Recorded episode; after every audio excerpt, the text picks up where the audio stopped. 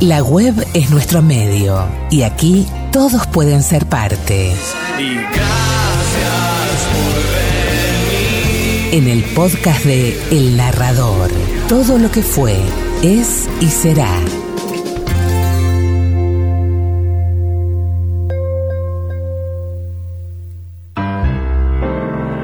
Una noche de cerveza caliente y mujeres frías.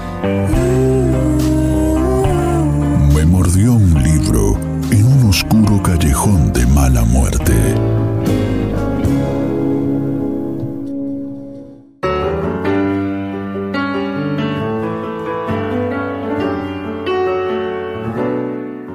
Recogió el bolso y el abrigo que colgaba de una percha. Se acercó al detective sosteniendo el abrigo para que pudiera ayudarla a ponérselo. El otro se levantó y le sostuvo el abrigo como un caballero. Belma se volvió, sacó una pistola del bolso y le disparó tres veces a través del abrigo. Le quedaban dos proyectiles cuando rompieron la puerta para entrar, pero solo les dio tiempo a cruzar la mitad del camerino antes de usarlos. Utilizó los dos, aunque el segundo disparo debió de ser un simple reflejo. La sujetaron antes de que cayera al suelo, pero la cabeza le colgaba ya como un trapo. El detective vivió hasta el día siguiente, dijo Randall, al contarme lo sucedido. Habló cuando le fue posible, por eso disponemos de la información. No entiendo cómo pudo descuidarse tanto, a no ser que en realidad estuviera pensando en dejarse convencer y llegar a algún tipo de acuerdo. Quizá eso le impidió ver claro. Pero no me gusta pensar en esa posibilidad, por supuesto. Le contesté que suponía que existía esa posibilidad.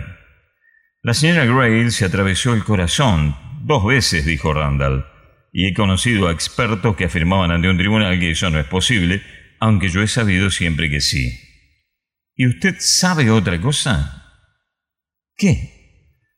Hizo una tontería matando a ese detective. Nunca la habríamos condenado.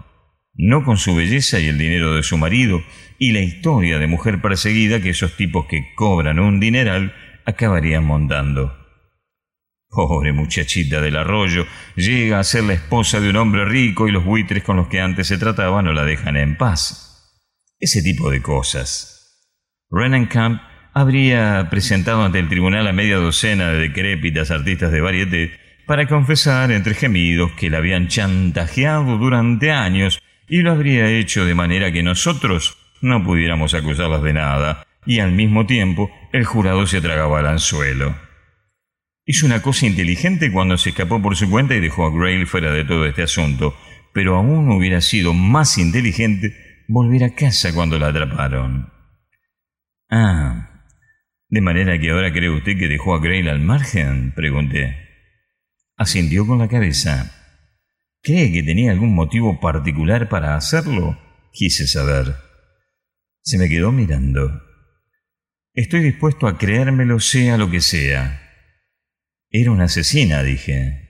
Y aunque Malloy también lo era, estaba muy lejos de ser un completo canalla.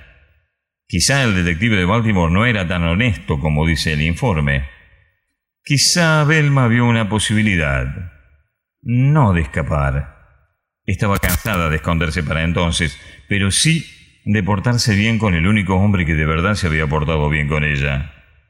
Randall se me quedó mirando con la boca abierta y la incredulidad en la mirada. Caramba.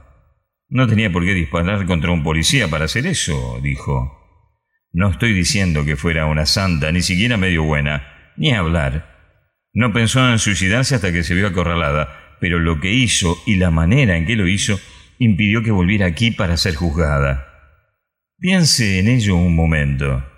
¿A quién le iba a hacer más daño ese proceso? ¿Quién sería el menos capaz de soportarlo?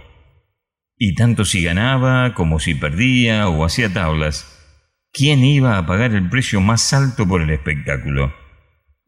Un anciano que no había amado con mucha prudencia, pero sí con todo su ser. Demasiado sentimental, dijo Randall con voz cortante.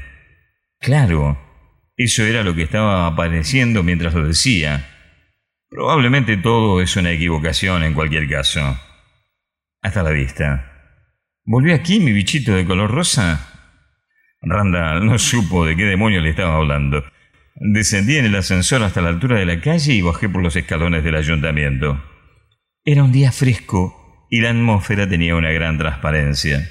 Se veía hasta muy lejos, pero no tan lejos como había ido Belma.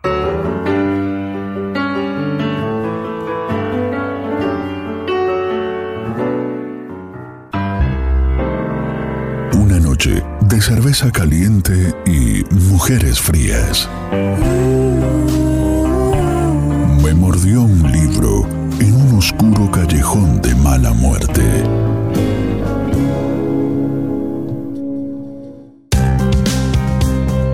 Las palabras se funden con la música en el relato de una historia que nos conecta para difundir aquello que nos abre la mente. El narrador, todo lo que fue, es y será.